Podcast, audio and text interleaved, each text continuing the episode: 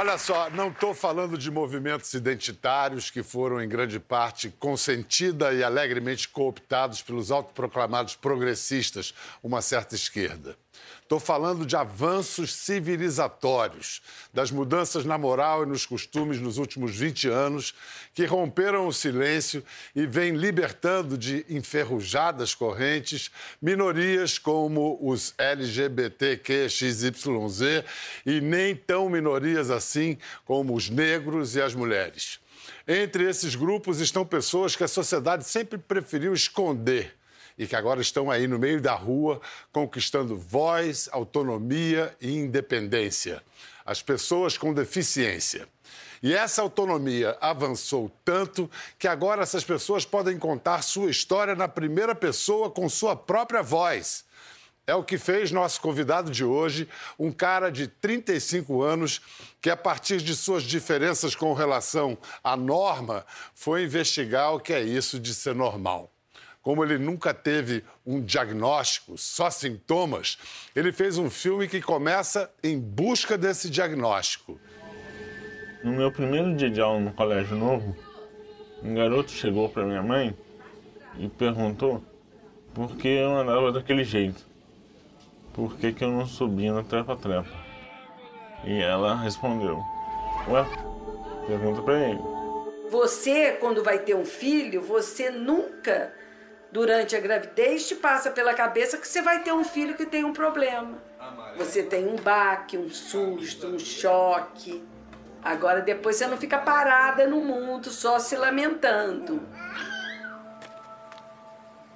Eu cheguei a fazer vários exames para saber o que eu tinha, mas os resultados foram todos normais.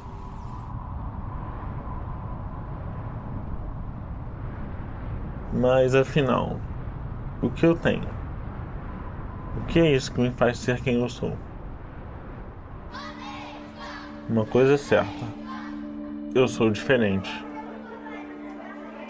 E essa diferença que me faz único. Eu não preciso ser consertado. Eu não preciso ser igual a você.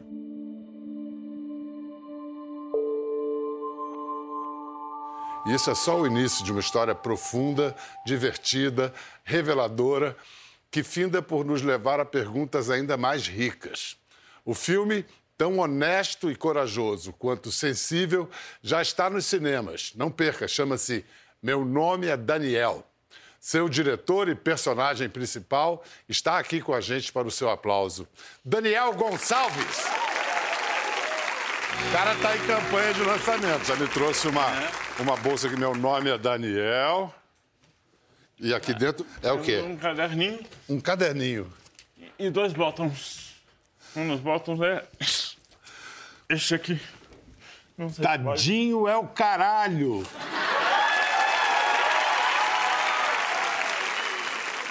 Aliás, isso aparece no, no filme quando Sim. você é criança conta que falavam para você, coitadinho dele, e você, pequenininho, bonitinho, respondia. Exatamente isso. Tadinho é um caralho. É. Aprendeu a falar o vocabulário extenso desde pequeno. Né? Muito legal ter você aqui, Daniel. Obrigado, eu é que agradeço. O que que fez você ter a certeza e ter a determinação de que você precisava fazer esse filme? Olha, Pedro, é, a história do meu nome é Daniel começa em 2014, quando eu faço um curta.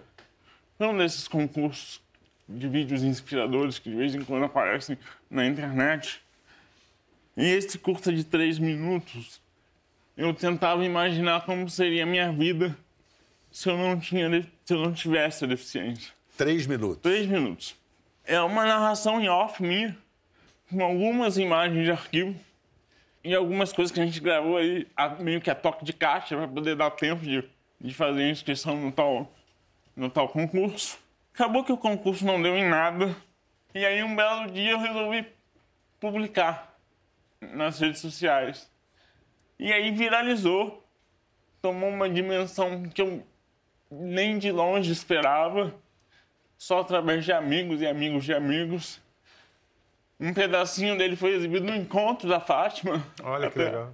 E aí, depois de toda essa repercussão, eu falei, bom, acho que eu tenho mais história para contar.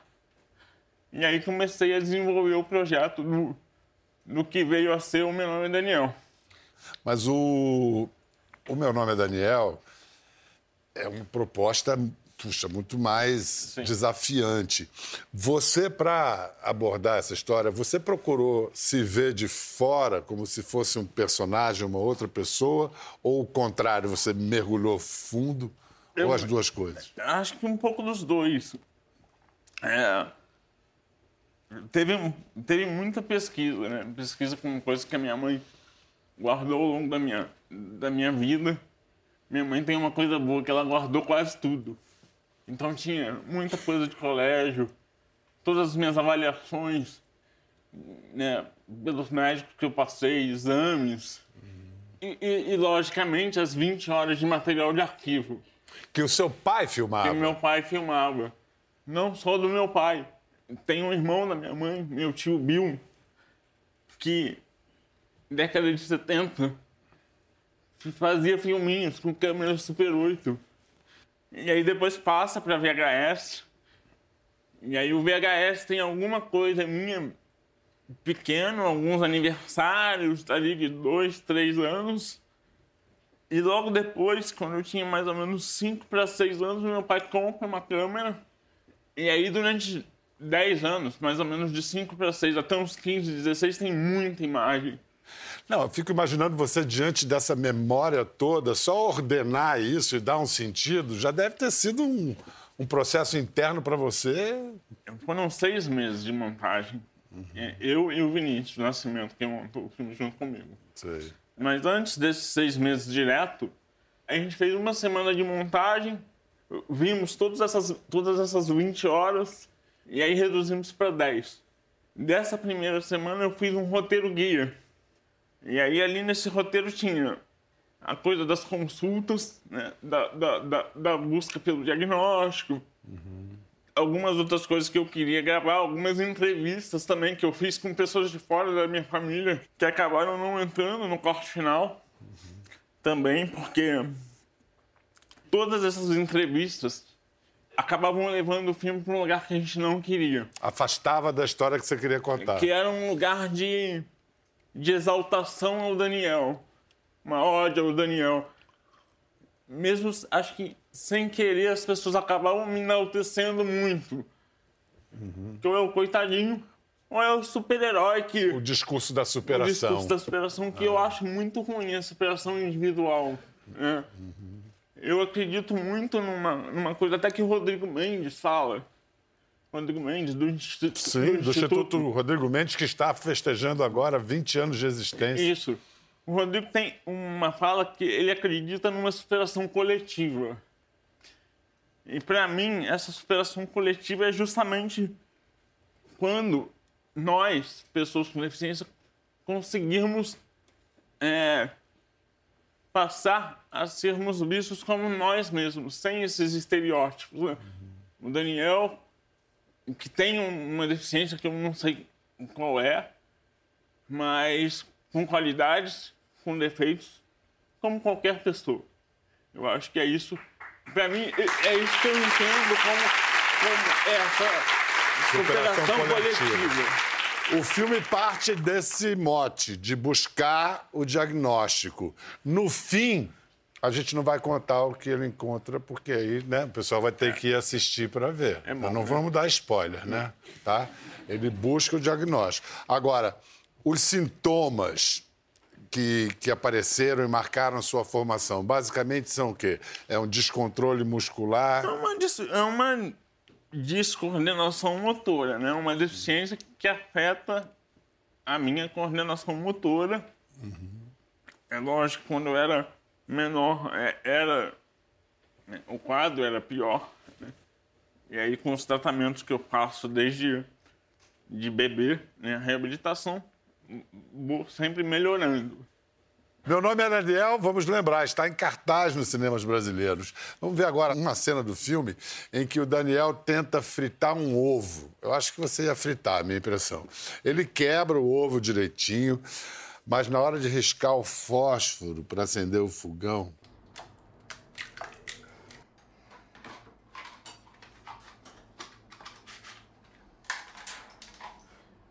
Ó. Oh.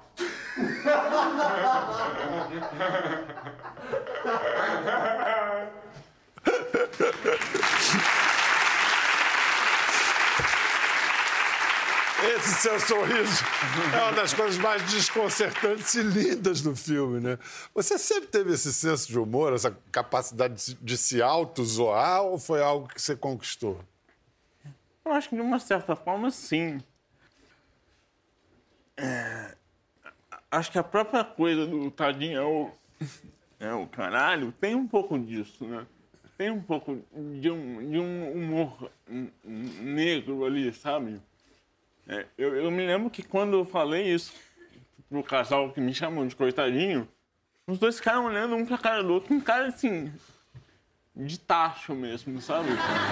De, de, de, eles, acho que de forma alguma esperavam ouvir aquilo, eu ouvir aquilo de mim. Não pegaram a piada? Não, não pegaram, mas acho é. que. Eu até falo isso no filme. Acho que uma criação de vez em quando é, necess, é necessário para poder dar um choque, assim, né, nesse tipo de, de pensamento. É como você Esse disse tipo antes, você, você tem suas qualidades e seus defeitos como todo mundo. É. Agora, ficar idealizando, ah, o cara tem deficiência, então ele é tão bonzinho. É, e isso é uma coisa que eu também acho muito ruim. Esse achar que a pessoa tem uma deficiência necessariamente ela é uma pessoa boa.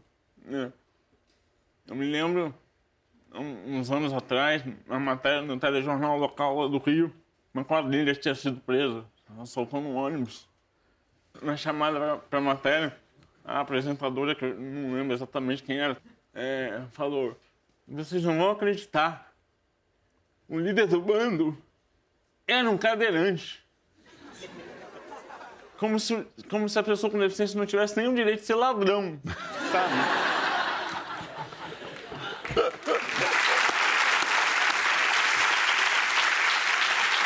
Assim como existem pessoas boas e pessoas ruins sem deficiência, também existem pessoas boas e ruins com deficiência. É. Agora, um exemplo engraçado que até deu num curta que o Daniel dirigiu sobre como as pessoas reagem ao, ao seu jeito, né? Sim. É, é, é, um, é um filme que ele fez sobre as raves eletrônicas. Manja, rave, né? Entenderam, né? Então, quando as pessoas viam o Daniel dançando desse jeitão dele assim, já chegavam juntos falando. Tem bala aí? é,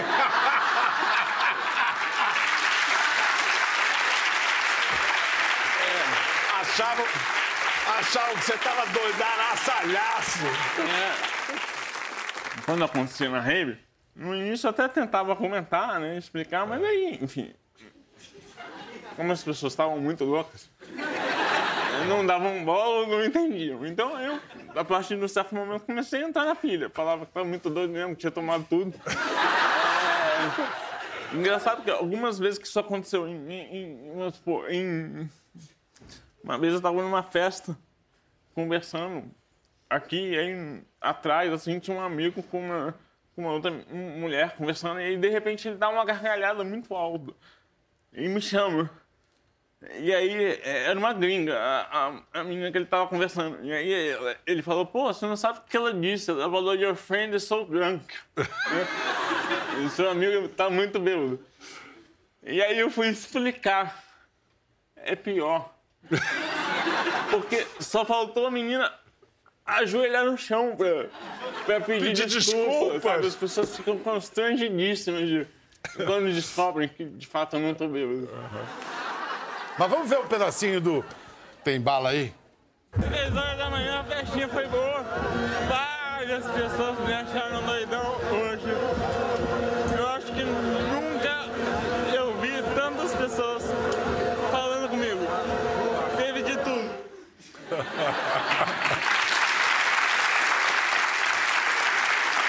Mas. Mas vem cá, Daniel. Você nunca quis experimentar o êxtase, o MDMA? Quando eu em rave, não. Em rave, não. Experimentei no carnaval. No carnaval? É. O que, que você achou? Foi legal. Foi legal porque, pela coisa do, dos meus movimentos, é, eu não gosto que a sensação. Que a, eu não gosto da sensação que o álcool me dá. Uhum. Que eu tenho a sensação de, de perder mais o controle do que eu já normalmente perco. Fumei maconha umas duas ou três vezes, mas também Não ajudou? não gosto da, do- da sensação. Porque alguns estudos dizem que a cannabis pode ajudar para espalhar, mas no É, seu caso não funciona. Não, não, não, não funcionou. Então eu não usei o suficiente para poder. pra poder. né, Faça sob orientação médica. saber. Vo- Mas você sempre foi sociável, assim, né? Pelo Sempre. jeito. Sempre, desde criança, né? desde criança.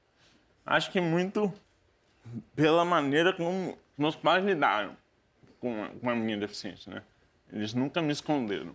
Eu sempre estava nos lugares. Sempre ia, né? Eu andava sozinho, né? Nesse dia do, do tadinho, eu, eu tava num clube passando férias, and- andando sozinho pela. Eles estavam em outro lugar. E eu estava ali, eu tinha 10 anos. Então eu sempre estive nos lugares. É, estudei sempre em escola regular. Pois é.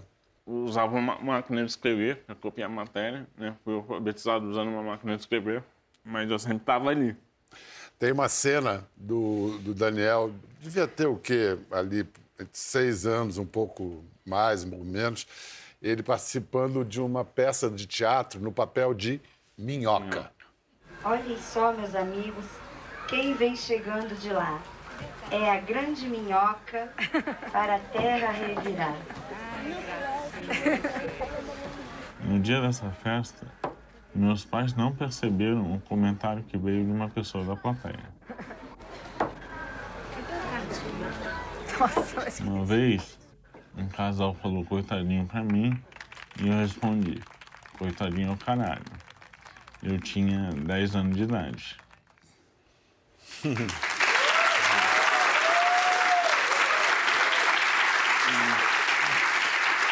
É, você lembra de quando você, pequeno, percebeu que era diferente dos outros? Ou é algo que sempre teve presente? Não, não era presente. Acho que até hoje não é. É, eu não me percebo diferente de você, por exemplo.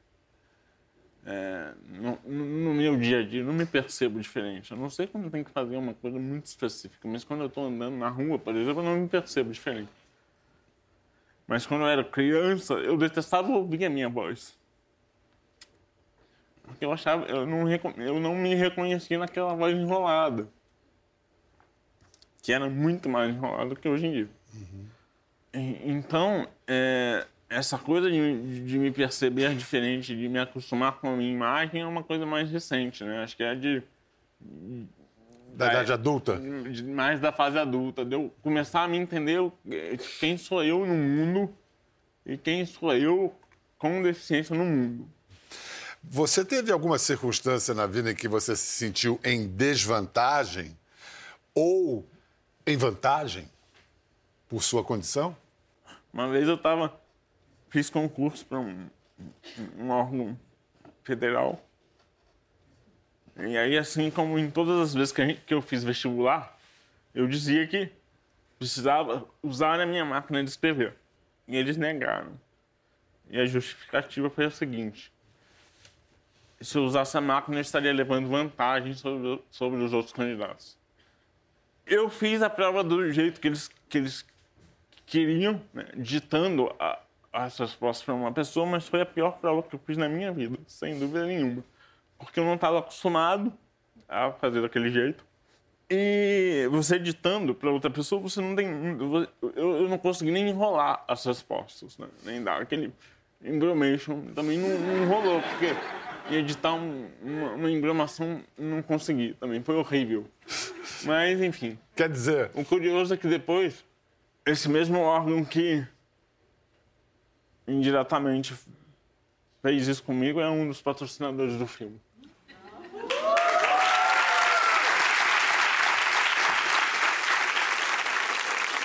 É- é- já que comecei, é, é- importante falar né, de, de modelo de financiamento de cinema no Brasil. né? Isso está tudo muito nebuloso hoje em dia. Né? É, até hoje, nós estamos em outubro, o governo ainda não assinou a cota de tela desse ano. Cota de tela é uma obrigatoriedade que os exibidores têm de passar um número X de filmes brasileiros. É... Por exemplo, a gente estava né, vendo as salas onde meu nome é Daniel seria exibido. O cinema da cidade dos meus pais, Barra Mansa? Barra Mansa, não quis pegar o filme porque tinha Angelina Jolie. Então, perdi para Angelina Jolie. Não sei porquê, né? né? Também não sei. O, o filme teve dinheiro público, dinheiro público da Rio Filme, dinheiro público do Fundo Setorial e dinheiro público do BNDES através da lei, do artigo 1 da lei do audiovisual. É, foi feito por uma produtora pequenininha, que é a minha, a seu filme, em, co em coprodução com a TV Zero, do Roberto Berliner. E um documentário pessoal gerou mais de 80 empregos diretos e indiretos. Então isso não pode acabar. Né? São 300 mil pessoas. São 300 mil pessoas que vivem disso. Olha, eu acho que está na hora de a gente incluir alguém na conversa. Alguém que é um personagem muito importante de seu filme, conhece essa história de trás para frente. A mãe do Daniel. Rosângela Gonçalves. Rosângela, você sabe que esse filme é uma declaração de amor para você, né? é verdade. É? Acho que sim. Né? Fiquei muito, muito feliz com o filme. E porque eu realmente não tinha visto. Eu via pedaços que ele não deixava. E a tua, e a tua primeira. Ah, é um impacto, né? em que você. Ele me botou falando tanto dele, é, mostrando tanto a nossa, a nossa vida, né? Festa junina do Daniel na escola Meu Jardim, 1991.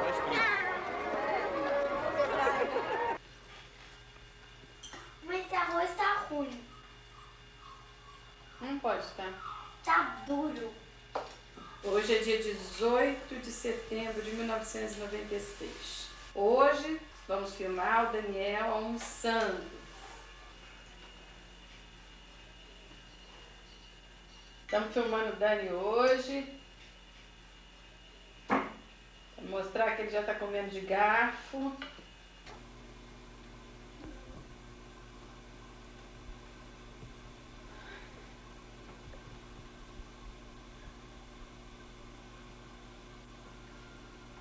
Ajuda ali o Dante.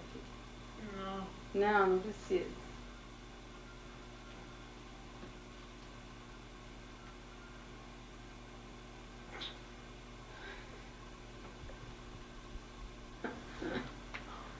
Tá bem.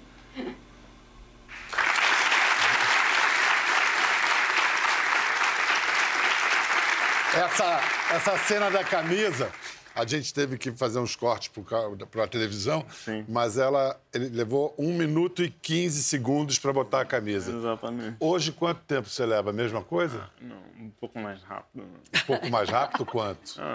Ah, acho que um tempo como você, talvez. É mesmo? Mas o que, que desafiava mais você na criação, na formação do Daniel? Era a rotina em casa ou era na rua a reação das pessoas?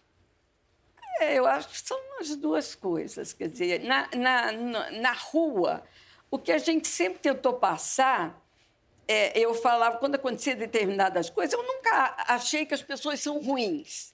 Eu acho que é, é culturalmente a gente tem essa formação de achar o.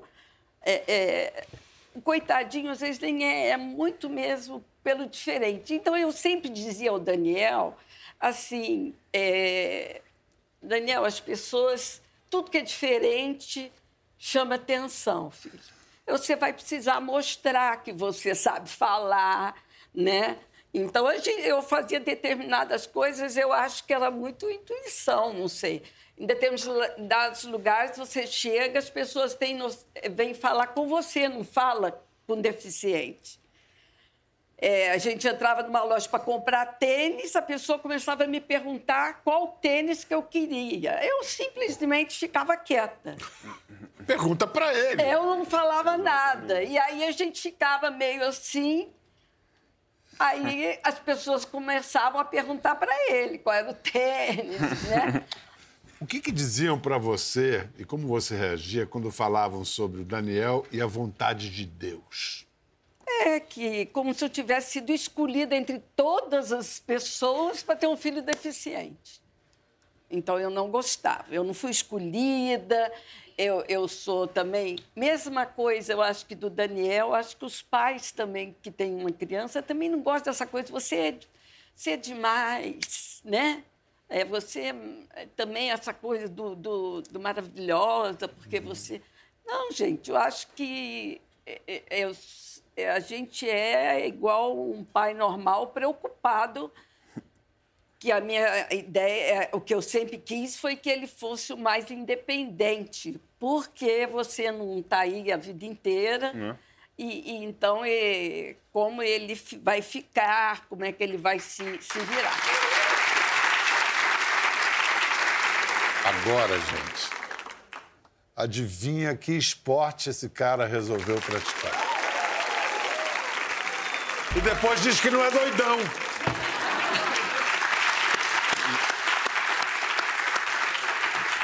Ô, Daniel, você não escolheu um esporte, você escolheu uma metáfora. É.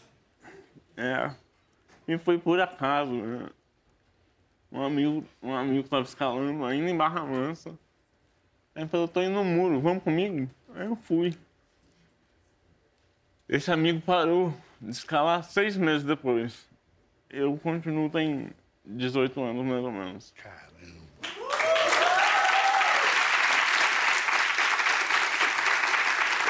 Você, diante dessa escolha, ficou tranquila, tranquila? Ah, super. Né? É. Super tranquila. Mas tem uma racionalidade no esporte? Tem. Eu sempre, a vida toda, por exemplo, na, na, na, nas terapias, por exemplo, não conseguia fazer um determinado movimento no dia. Tentava, tentava, tentava, tentava, até conseguir. É. Se não conseguir, se não conseguir naquele dia, é, era mais ou menos certo que na próxima sessão conseguiria. E acho que a escalada, essa coisa de querer sempre subir, né? E aí tem um grau mais difícil, e aí tem uma via mais difícil. Eu acho que eu me achei ali de alguma forma, né? Aí, usando a palavra superação né, numa, de uma maneira boa, é superar os limites, mas os meus próprios. É, mas é engraçado, né? Um cara que escala uma parede daquele tamanho desmaia quando.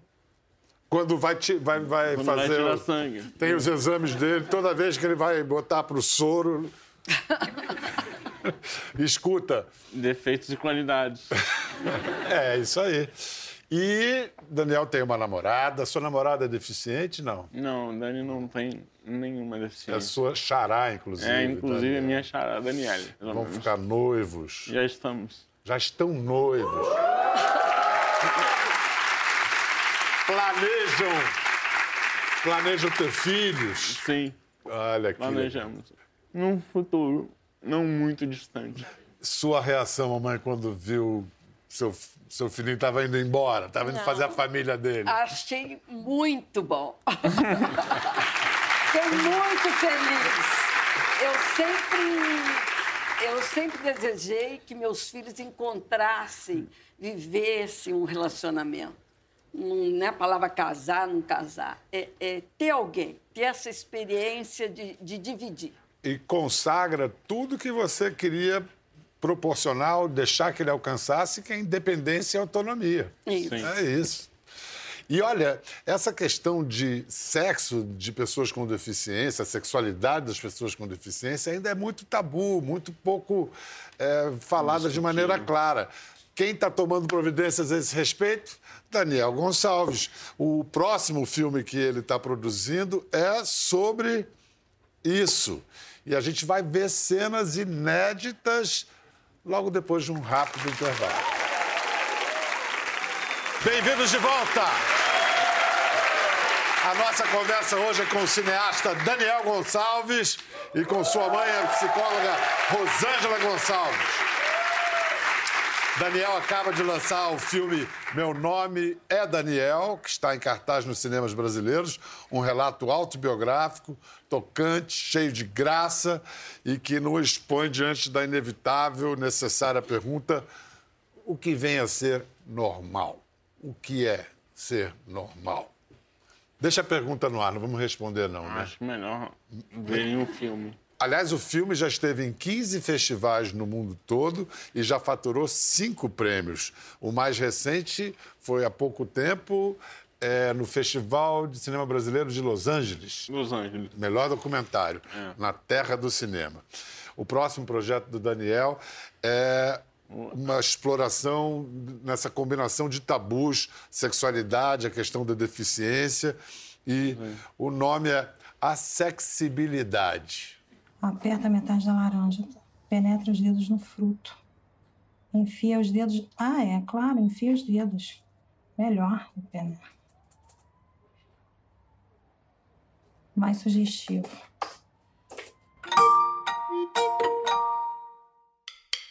Até o dia que pintou o clima, e aí veio a pergunta que não quer calar, né? Dudé, como é que a gente vai fazer? Porque eu preciso de ajuda também pra trocar de roupa, pra tirar a roupa. Cara, a gente, no final das contas, a gente achou uma auxiliar de enfermagem. E, detalhe, eu ainda virei pra auxiliar de enfermagem e falei: se quiser assistir, fique à vontade. Pegue a sua cadeirinha, põe ali no cantinho, por mim não tem problema nenhum. Quando eu fiz o crisma que eu tava ensinando lá no crisma, falou assim pra mim, ó. Não tem problema, você, né? Na época eu te assumia como gay ainda. Não tem problema você ser gay desde que você morra virgem. Essa foi a afirmação dele, né? Falei, é meio difícil, né? Mas tudo bem. Três lanças de escadas. E uau, como que eu vou subir com essa cadeira motorizada pesada, né? E ele, Ivone, aqui é outro mundo. Aqui temos o submisso. Eu, ótimo, adorei a ideia. Aí o submisso, né? Subo com o submisso e o resto dos outros submissos levou a cadeira. E eu, menina, é aqui que eu quero ficar, né? Nesse dia a gente transou seis vezes. Gastei dois pacotes de camisinha. Nunca antes na história do país tinha acontecido isso.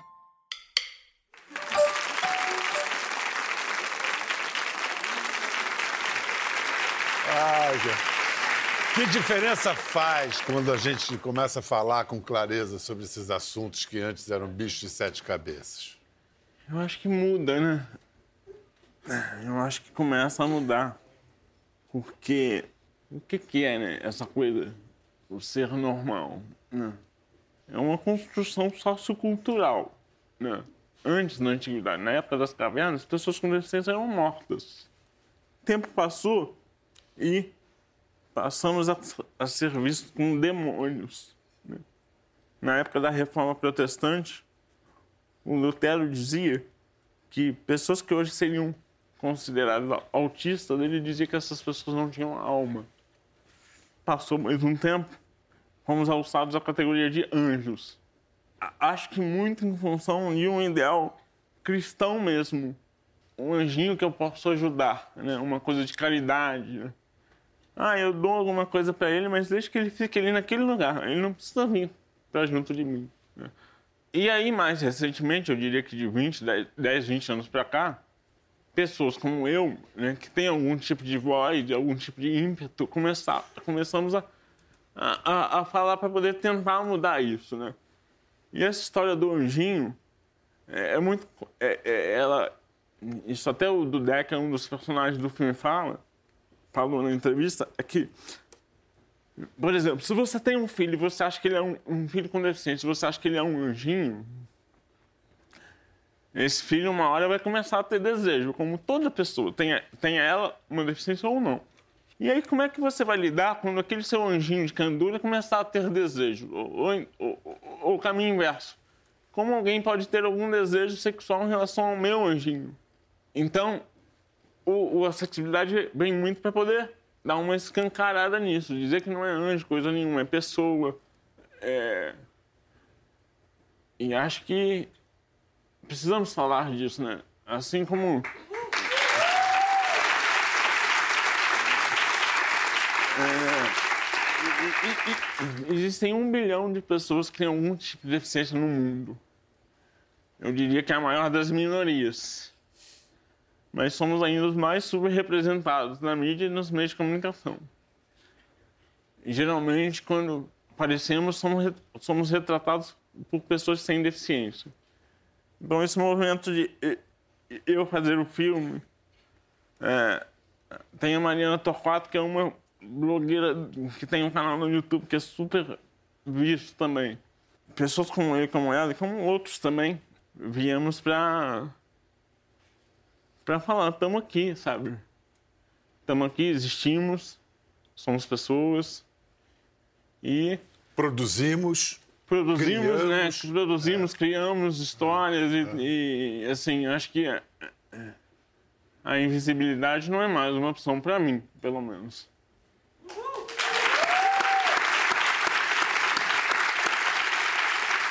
Daniel, Rosângela, muitíssimo obrigado pela presença de vocês. Que meu nome é Daniel, faço uma belíssima carreira e a gente está esperando a acessibilidade. Isso. Quando ficar pronto, você volta. Oh. Tá bom? Obrigado. Daniel Gonçalves, Rosângela Gonçalves. Gostou da conversa? No Globoplay você pode acompanhar e também ver as imagens de tudo que rolou. Até lá.